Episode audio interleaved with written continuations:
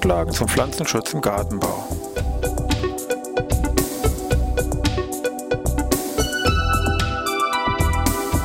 Ein wöchentlicher Podcast der Forschungsanstalt für Gartenbau an der Fachhochschule Weinstefan von und mit Thomas Lohrer. Für Gartenbaustudenten und alle anderen, die sich für Krankheiten und Schädlinge an Pflanzen, deren Biologie und Bekämpfung interessieren. Thema heute Nährstoffmangel. Ja, ich begrüße wieder zur neuen Podcast-Ausgabe hier aus Bayern Stefan, Pflanzenschutz im Gartenbau. Diesmal ja Thema Nährstoffmangel haben wir uns rausgesucht. Eigentlich natürlich ein Thema, was man ganz klar ja visuell präsentieren müsste, also mit Bildern, Schadsymptomen und so weiter. Wir machen natürlich jetzt hier nur einen ja, rein Audiobeitrag, also Podcast, klassischer Podcast, Audiobeitrag. Aber manchmal denke ich mir, ist es auch vielleicht besser, bestimmte Themen, die eigentlich ja visuelle Themen sind, einmal nur mal so mündlich zu besprechen. Da sieht man manches vielleicht auch ein bisschen klarer, als wie wenn man sich nur irgendwelche Bilderchen irgendwo anguckt. Einen separaten Podcast zum Thema abiotische Schäden haben wir schon mal gemacht. Damals ging ja diese Thematik, Bereich Pflanzenernährung natürlich spielte da auch schon mit rein, haben wir kurz mit angeschnitten. Heute eben einfach mal so eine Art Vertiefung, wenn Sie wollen, eben zum Thema Nährstoffmangel.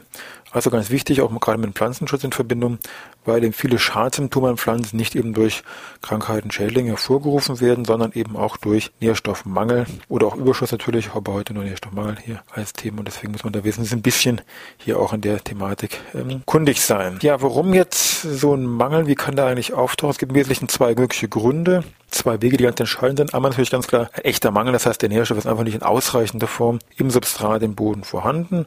Kann sein, dass einfach von Grund auf in diesem Substrat wenig von diesem Nährstoff drin ist. Kann auch sein, dass im Laufe der Jahre, wie auch immer, sage ich mal, Nährstoff ausgewaschen worden ist. Oder eine dritte Möglichkeit, jetzt mal allgemein gesprochen, ist, dass die Nachlieferung aussteht. Klassisches Beispiel hier wäre die Düngung mit Schwefel. Früher kam der Schwefel umsonst über die Luft.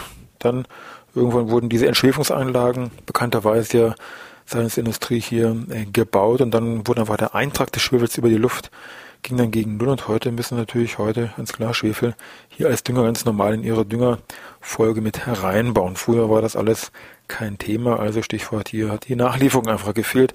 Dann tritt hier ruckzuck ein Mangel auf.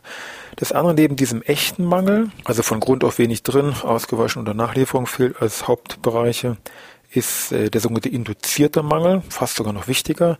Und zwar ein Mangel, der auftritt, induziert durch Umweltfaktoren. Es kann ganz banal sein, dass die Wurzel geschädigt ist, meinetwegen durch irgendwelche Insektenlarven, die da am Boden an den Wurzeln fressen, oder viel wichtiger, bestimmte Umweltfaktoren, wie meinetwegen Licht, Temperatur, pH-Wert, Sauerstoffversorgung im Boden, haben einen Einfluss auf die Verfügbarkeit der Nährstoffe im Boden und dadurch wirken sie dann hier auf die Pflanze hier direkt ein. Das heißt, es ist genügend von dem Nährstoff vorhanden, aber bestimmte Umweltfaktoren haben das dann so festgelegt oder anderweitig hier geparkt, dass die Pflanze den Nährstoff nicht aufnehmen kann und oberirdisch dann Nährstoffmangelsymptome zeigt, obwohl eigentlich genügend im Boden vorhanden ist. Kurz noch zu den Begriffen. Also im Wesentlichen wird hier von Haupt- oder Spurnährstoffen gesprochen, beziehungsweise von Makro- oder Mikronährstoffen. Gemein ist damit letztendlich nur Bezug genommen wird hier zur Menge, die die Pflanze hier benötigt. Also die Makro- oder Hauptnährstoffe werden viel von benötigt, also Stickstoff, Phosphor, Kalium, Calcium, Magnesium, um die wichtigsten mal zu nennen und die Mikro- oder Spurnährstoffe werden eben nur in Spuren, also wenige benötigt. Kupfer, Mangan, Eisen, Zink oder Bohr. Daneben gibt es noch teilweise ein bisschen extra abgezogen, die sogenannten Ultra-Mikronährstoffe. Das sind die packe ich nochmal von der großen Dimension noch ein bisschen weniger, als wie die Spurnährstoffe benötigt werden. Da zählt dann hier speziell Molybden und Nickel dazu. Alle Nährstoffe sind in irgendeiner Weise ja strukturbildend, also hier substanzbildend beteiligt oder eben an irgendwelchen Stoffwechselvorgängen, Enzymbestandteilen und, und, und. Vom Grundsatz her ist klar, jeder Nährstoff hat eigentlich jetzt bezogen auf die Pflanze, Ertrag, Wachstum, ich sag mal im Prinzip die gleiche Bedeutung. Das darf man sich so vorstellen, die sind alle in dieses berühmte Minimumgesetz von Herrn von Liebig ist ein Holzfass mit den einzelnen verschiedenen Dauben. Jeder einzelne Dauben stellt ja einen Nährstoff dar. Und wenn einer irgendwo da im Minimum ist, dann läuft da natürlich hier das Wasser aus diesem Fass heraus. Da bringt es nichts, wenn die anderen alle hoch oben sind.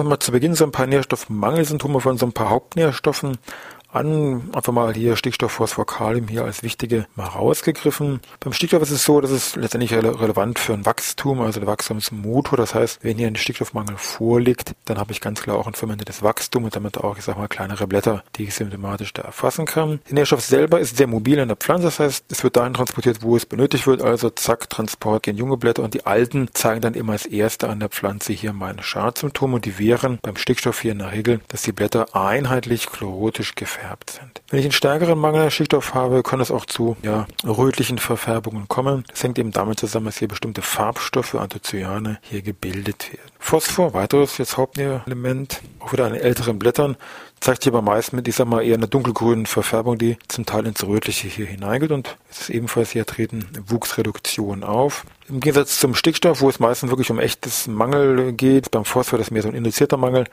weil hier eben sehr viele Faktoren die Verfügbarkeit von dem Phosphor, von dem P hier mit steuern. Also die Verfügbarkeit wird vom Phosphor beispielsweise deutlich schlechter bei eben geringerer Temperaturen, bei Trockenheit oder auch bei geringeren pH-Werten, also bei sauren Böden. Dann haben wir noch das Kalium, auch wieder bei älteren Blättern tauchen hier die Schadsymptome auf. Im Wesentlichen hier ganz scharf um Blattrand begrenzt. Chlorosen, dann später deutliche Nekrosen werden hier ausgebildet. Symptomatisch ist schnell die Gefahr gegeben mit einer Verwechslungsgefahr mit Salzschäden oder auch Trockenschäden. Kaliummangel auch häufig äh, Pflanzen, die zur Welke hier neigen und die Blätter sind zum Teil so ein bisschen wellig gebogen. Auch hier ist wieder der induzierte Mangel ähm, relevant. Natürlich neben ist ja relativ frei bewegliche Auswaschungsverluste, aber speziell hier meinetwegen solche Sachen wie geringerer pH-Wert oder auch hohe Gehalte an anderen Nährelementen wie speziell Magnesium gibt es diesen betreffenden Antagonismus. Kalium, Magnesium ja die Kaliumverfügbarkeit drastisch reduzieren. Also wären mal so ein paar Hauptelemente. Stickstoff abgekürzt mit N, Phosphor abgekürzt mit P, Kalium abgekürzt mit K.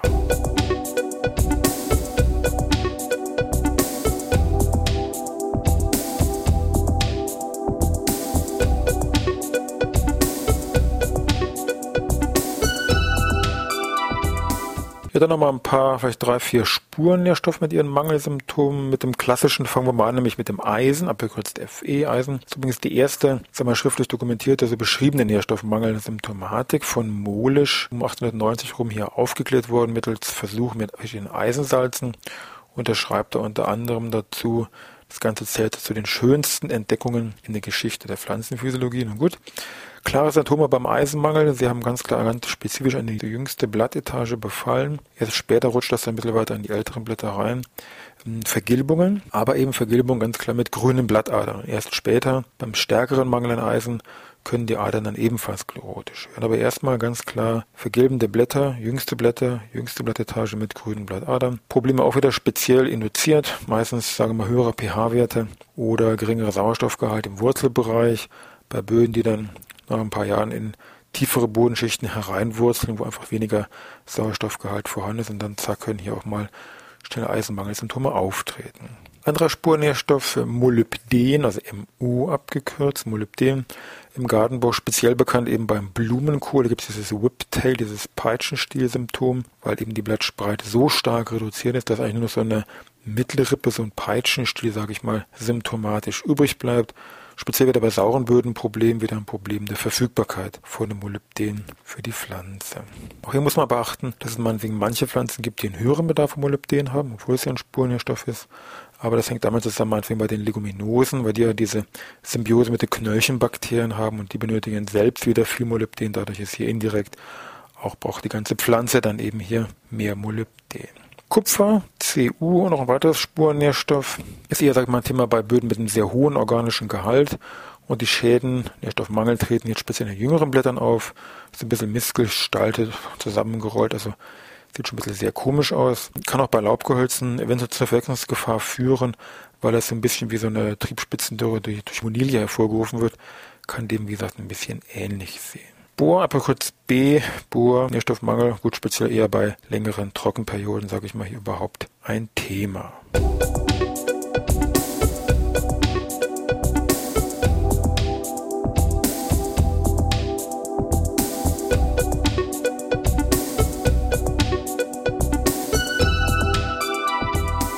Dann haben wir mal im Schnelldurchlauf so ein paar Nährstoffmangelsymptome von einigen Haupt- und Spurnährstoffen besprochen. Ich hatte ja zu Eingang schon gesagt, es gibt diesen echten Mangel, dann diesen induzierten Mangel und häufig liest man auch was über einen latenten Nährstoffmangel. Das ist auch ein ganz wichtiger Begriff. Vielleicht kurz mal zur Erklärung. Kann man sich am besten so vorstellen, wenn man sich so ein Koordinatensystem vorstellt. X-Achse trägt man jetzt mal den Nährstoffgehalt an oder sage ich mal indirekt im Prinzip die Düngung. Und auf der Y-Achse trägt man hier den Ertrag ab. Der normale Kurvenverlauf wäre jetzt so, dass natürlich mit zunehmendem Nährstoffgehalt die Kurve ansteigt. Also erstmal jetzt relativ steil hoch, wird dann ein bisschen flacher, dann habe ich irgendwo einen Fixpunkt, wo das Ganze dann letztendlich als abflacht und dann als Plateau parallel zur X-Achse dann verläuft. So, und an diesem Punkt, wo ich jetzt sage, da habe ich jetzt eigentlich hier mein Nährstoffgehalt, wo ich jetzt gerade so den Maximalertrag habe, will ich ja gar nicht mehr. Die könnte man so als Ertragsgrenzwert definieren. Also wenn ich mehr Nährstoffe im Blatt oder im Trieb habe, bringt das eigentlich nichts bezogen auf den Ertrag. Wenn ich weniger habe, geht eben ganz klar hier bei der Kurve der Ertrag herunter. So, und der Punkt ist jetzt, da wo dieser Ertragsgrenzwert ist, wenn ich da jetzt runtergehe, also rückwärts Richtung weniger Nährstoffe, dann habe ich nicht sofort meine Symptomgrenze, sondern ich habe erstmal so ein kurzes Stückchen, wo die Pflanze symptomatisch noch gar nichts zeigt und erst ab einem gewissen Punkt zeigt die Pflanze Symptome. Das ist hier dieser Symptomgrenzwert. Und diese, je nach Pflanze und Nährstoff, unterschiedlich lange Differenz zwischen Ertragsgrenzwert und Symptomgrenzwert, das ist hier der Bereich, wo eben dieser latente Nährstoffmangel vorliegt. Das heißt, Ertragsminderung ja, Symptomatik nein. Das ist immer so großer Knackpunkt. Ich kann symptomatisch eigentlich noch gar nichts sehen kann dieser latenten Nährstoffmangel nur über entsprechende Analyse hier belegen und beweisen und dann auch entsprechend reagieren. Das heißt aber auch, wenn ich schon Symptome sehe, ist eigentlich schon vom Ertrag ein ganzes Stückchen hier flöten gegangen. Das ist eigentlich schon zu spät letztendlich, wenn man das ja mal konkret so betrachtet. Ja, Analyse geht entweder über eine Bohranalyse, Möglichkeit 1, Möglichkeit 2 natürlich sind die entsprechenden Blatt- oder Nadelanalysen, ganz wichtig. Das Ganze entweder als reiner echter Labortest oder natürlich dann als Schnelltest gibt es auch für verschiedene Kombinationen, Nährstoffe und und und hier möglich. Das ist aber ein Kapitel für sich, das denke ich mal ist wirklich reine Pflanzenernährung. Das haben wir hier bei unserem Pflanzenschutz-Podcast eigentlich nicht mehr hier mit behandeln. Was vielleicht noch wichtig ist, wir haben uns heute mehr mit Nährstoffmangel beschäftigt. Auch der Überschuss ist eine wichtige mögliche Schadursache in Verbindung mit Nährstoffen. Was gibt's hier für wichtige Beispiele? Natürlich zum einen ganz klar, ganz banal, zu hohe Nährstoffdüngergaben wurden verabreicht, sei es, dass da irgendein Gerät kaputt war, sei es auch, dass ich mich da einfach ganz banal verrechnet habe. Anderer Punkt haben wir ja schon erwähnt bei diesem induzierten Mangel, Stichwort Verfügbarkeit. Da kann es natürlich auch mit der Schuss entgegengesetzt sein, dass ich eben Bedingungen habe, die massiv den Nährstoff zur Verfügung stellen. Das kann jetzt durch die Witterung bedingt sein, kann aber auch sein, dass ich da selber so ein bisschen Schuld habe, wie meinetwegen, wenn ich ein Substrat habe, packt irgendwelche Depotdinger rein und lasst den erstmal irgendwo liegen, wird das vielleicht, vielleicht irgendwie warm gelagert, dann wird der Depotdinger schon umgesetzt, alle Nährstoffe werden freigesetzt und wenn ich dann erstmal eine Pflanze reinsetze, habe ich mit Sicherheit Druckzeug irgendwelche Salzschäden, weil einfach viel zu viel Nährstoff einen Schlag hier der Pflanze zur Verfügung angeboten werden. Also auch da muss man ein bisschen drauf achten. Und eine andere Möglichkeit, vielleicht nochmal kurz als letzten Hinweis, ist natürlich möglicher Fremdeintrag. Klassisches Beispiel sind hier diese verzinkten Dachrinnen, wo eben hier dieses Zink im Laufe der Zeit eher ins Gießwasser, wie auch immer, hier mit hereinkommen kann. Das ist immer das Problem, weil eben Zink ein Spurnährstoff ist. Die Pflanze davon eben nur sehr wenig benötigt. Und wenn ich davon eben sehr viel gebe, unbewusst natürlich, kann ich ruckzuck irgendwelche Schadsymptome bekommen. Gut, schon mal kurz zum Thema ähm, Literatur oder weitere Infos, wo man sich zum Thema Nährstoffmangel schlau machen kann im Prinzip ähnlich wie was wir damals auch bei diesem abiotischen Podcast mit erwähnt haben, so dass für die Praxis, denke ich mal, so ein schnelles Nachschlagewerk ist dieses Buch von Zorn et al., sage ich mal, hier Handbuch zur visuellen Diagnose von Ernährungsstörungen bei Kulturpflanzen. So richtig schön hier als Paperback hier handlich mit den ganzen Chartbildern kann man wunderbar hier mal so ein bisschen quer blättern und lesen. Ansonsten das Ganze gibt's indirekt auch im Netz auf der Seite Visuplant von der Thüringer Landesanstalt für Landwirtschaft. Das ist jetzt empfehlende Seite. Auch sonst hier haben die Landesanstalt ja sehr wertvolle Informationen immer bereitgestellt. Also zweite Stelle wäre Wieso plant im Netz. Und das dritte, bleiben wir bei den neuen Medien, hier eine CD-Reihe. CD-Reihe mit Namen Ernesto, die hier von der Fachhochschule von der Forschungsanstalt für Gartenbau, hier mein Stefan, angeboten wird, finden Sie auf der Seite gartenbausoftware.de. Da gibt es eine ganze Reihe an CDs zu den verschiedensten, teilweise Gemüse- und Topfpflanzenkulturen, alle eben mit Nährstoffmangelsymptomen und näheren Erklärungen. Gut, damit sind wir wieder am Ende. Nächste Woche versprochen wieder mit Sicherheit ein klassisches Pflanzenschutzthema, aber dieser Nährstoffmangel ist schon wichtig, dass man da auch ein bisschen Bescheid weiß, weil viele Nährstoffmangelsymptome sehen auf den ersten Blick aus wie so eine Krankheit oder Schädigung, dass man sich da einfach nicht vertut und auch diesen Bereich Pflanzenernährung immer im Blick hat, wenn man irgendwelche, ich sag mal, kranken Pflanzen hier vor Augen hat. Also bis nächste Woche.